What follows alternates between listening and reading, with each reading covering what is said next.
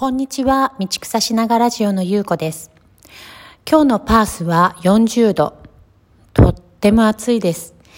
えっ、ー、と、自分がですね、えー、バーベキューグリルの上で、えー、ぐるぐるとね、焼かれているような感覚を覚える暑さですね。うん、お日様がすごく近くて強いので、肌がね、ヒリヒリ焼けるような、こう、刺すようなね、ヒリヒリする感覚を覚えています。さて、今日は、うん、ちょっとね、私の、えー、職場の人間関係のお話を、えー、交えてですね、えー、結論としては、コミュニケーションを学ぶってね、人生の役に立つことだなっていう思ったということをね、お話ししたいと思います。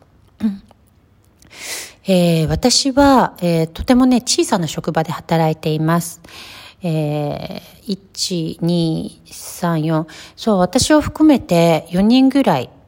の人が働いていて、んで、うん、4人しか働いていないのに、すっごくびっくりすることに、情報共有が上手にされてなくて、非常に、えー、風通しが悪いという、ちょっとね、残念な、あの、感じの職場なんですね。うん。あの、全員が違う日に働いているので、えー、一緒に誰かと働くっていうことは非常に少ないんですけれども、えー、場所はね、そこにあるので、や情報共有しないと、あれがない、これがない、これはどうなった、お会計がどうなった、なんていう話もね、出てきて、えー、非常に困ることはいろいろあるんですけど、まあ私が入った2年前からですね、す、えー、で、に、まあそんな状況で、えー、私もね、たまにしか働きに行かないという、まあ、そのね、えー、まあ、環境も手伝って、あまり、えー、その改善のために努力をするっていうことはね、実はあまりしてこなかったっていう職場なんですけど、まあ、その風通しの悪い、えー、理由に一つ、えー、たった4人しか働いていない中の一人がね、えー、とてもね、付き合いにくい方なんです。とても難しい方。うん。で、まあ、長くね、働いてらして、事務とか全部知っていて、まあ、彼女がね、まあ、中心的に、まあ、事務のようなことを取り仕切っているんですけど、まあ、それだけに、これができてない、あれができてない、これはこうなったら、えー、ああだ、これはこの人のせいでこうなったっていうのが、やっぱね、ちょっと多くて、うん。で、まあ、まんべんなく、そのね、A さんと呼びましょう。A さんはね、まんべんなく、えー、他の人と喧嘩をしてるんですよね。えー、私も一度ね、小さい子で揉めたことがあって、えー、彼女をすっごい怒らせて、うん、1年ぐらいですかね、えー、口を聞いてくれなかったことがありますね。まあ、私はもう、あの、何て言うんですかね、自分の仕事をするって決めていたので、自分の仕事を地道にしているうちに、まあなんかの機会があってね、あら、今日は口を聞いてくれたなっていう日からだんだんこう、今普通に口を聞くっていうところにね、回復してきた。まあそんな人間関係があります。で、今日は、あの、まあ、サロンにね、その A さんに、サロンというか、職場に A さんに呼ばれていきました。ちょっとした小さなね、トラブルがあって、それを解決しなければならなかったんですよね。で、今日は、まあ、職場に行くか、と、前から、えー、決めていたことがありました。今日はね、とにかく A さんの話を聞く。とにかく聞く。それから事実だけを話すっていうことを決めていました。っていうのは、A さんがね、あの、揉める、えー、人と揉める理由の一つは、いろんな解釈を加えて話すんですね。で、いろいろこう想像力を働かせて、だんだんだんだん話が彼女の中でストーリーが大きくなって、それが、あの、本物だと思っちゃうっていうところがあって、なので、えー、私はね、もう絶対事実だけに、えー、フォーカスしようってそして話を聞くっていうことに決めていました。今日はね、サロンに入っていった時に、まず、こんにちはって気持ちよくね、まあそれもね、決めてるんです、いつも。入る時は、こんにちはって気持ちよく、えー、挨拶したところ、えー、帰ってきたこんにちはで、うん、えー、今日は機嫌悪くないなっていうのがね、分かったんですよね。もうスタートグッドみたいな、グッドスタートでしたね。で、えー、そこから、まあ、うんと、本題のね、こうトラブルの話になってったんですけど、えっと、今日はね、とにかく聞きました。彼女がまあ解釈を加え出してもとにかく今日はね辛抱強く聞きましたね。で、うん、ちょっとずつね、言葉を返しました。これがなってないんですって言ったら、あ、それそうなってほしいんですね、とか、これが足りないんですって言ったら、あ、それが欲しいんですね、とか、必要なんですね。そうするとね、彼女はそこから先になんかこう、怒ってったりはしなくて、そうなんです。それが必要なんです。そうなんです。それが欲しいんです。っていうように、返して来たんですよね。まずね、それが今までの会話とね、違う、ワンステップでしたね。うん。で、とにかく否定しないで聞いてました。そうですか、そうですか、まあそうですよね。で、もう一つ、ちょっと例えばね、利益とか、あの、まあ売上のこととか、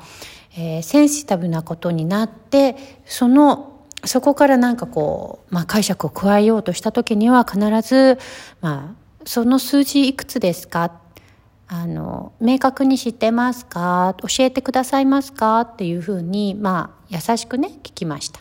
すと、まあ、数字が、あの、明確じゃないけれど、その自分の過程に解釈を加えようとしているっていう時には、あ、じゃあその数字を確認してみませんか？ね、今これが定かじゃないんだったらこれを確認してみませんか？で、そっからちょっと考えませんか？その数字は誰に聞けばわかりますか？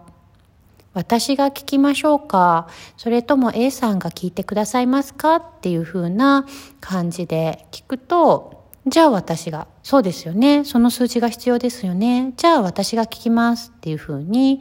まああの、なんて言うんですかね。事実にフォーカスして話が進むっていうのもね、えー、やっぱりね多分今日ずっと、えー、聞いてあげてるからそこに素直に、えー、返しが来るっていうのかなって思いながらねこう話が進んでいってでそういうふうにねこう基本的に聞くということと共感するっていうことに、うん、フォーカスして話をしているうちにですね私今までとものすごい大きな変化が自分の中にあるのを発見したんです。ね、えー、一緒に働き始めてまあ2年ぐらいですけど、そのね、過去2年はずっとですね、なぜこの人はいつも不平不満ばっかり言ってんだろう。なんで、ああ、また悪口言い始めた。ああ、また悪いように解釈し始めた。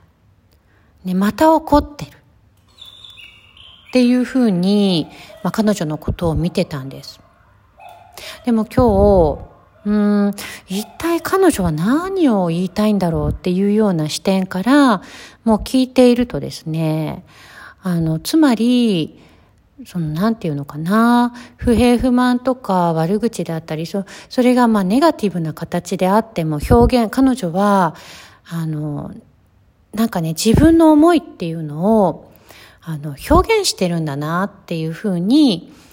あの、見えてきたんですよね。それが、例えば、あの、自分がきちっとやってる仕事っていうのを認めてほしいんだとか、そこに新しいものに不安があるんだとか、まあ、たくさんのね、彼女のその、本当はこう奥に秘めてる思いっていうのがね、見えてきた気がしました。で、あの、その思いのその先にはですね、まあ、そうは言っても、この職場のために、この職場がね、えー、お客さんとつながって、いい方になっていけばいいなっていうような思いがあるっていうことをね、今日ね、確認できたんですよね。それはね、ものすごく大きな発見でした。で、えー、まあ、自分のコミュニケーション、彼女との関係が変わっていくっていう、えー、将来性、まあちょっと未来もね、見えたし、何より私自身がね、変わったんだっていうことに、見方が変わったっていうことがね、ものすごい大きな発見でしたね。で、なんでそれが変わったかっていうと、おそらくここ2年私は、えー、まあ、うん、コーチングっていうね、コミュニケーションの相対、質問するとか聞くとか、まあ、話すっていうことを、まあ、コーチングを通してね、コミュニケーションを学んできたわけです。で、さらには、あの、傾聴、聞くということもね、学んできました。で、さらに興味が出た分野として、えー、NVC、うん、ノンバーバルコミュニケーションっていう、まあ、あの、共感を通して、えー、人とつながるっていうコミュニケーション方法も学んできました。で、それすべてを通したところで、なんて言うんですかね、やっぱり人のその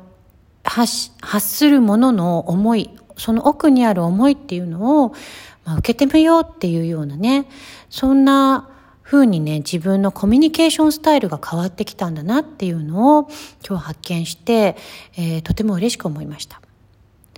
あのー、ね、そこからですね、あ、ね、こんな風にコミュニケーションを学ぶって素晴らしいことだなって、今日とっても実感しました。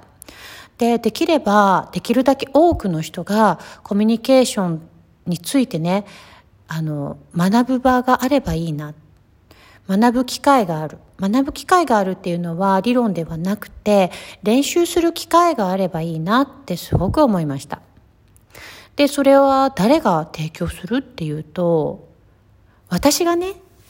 あの、コミュニケーションの練習とか、特にですね、傾聴、聞くっていうことの、場をね、提供できるようになったら、とってもいいなって、とっても私が嬉しいなって思いました。今日はね、そんな発見がありました。で、えー、まあ、言葉にするとね、叶うので、この場を借りてね、私は今日ちょっと思いを言葉にしてみようと思います。えー、コミュニケーションの練習の場を、えー、提供できる人になる。えー、傾聴、聞くということを、えー、聞く人になる。人の思いを汲み取る人になる。まあね、そんな目標をね、えー、掲げて、これからも、なんかね、していけたらいいなっていうふうに、今日は思っています。そんなことをね、えー、発信に載せてみようと思いました、えー、今日も聞いてくださってありがとうございます。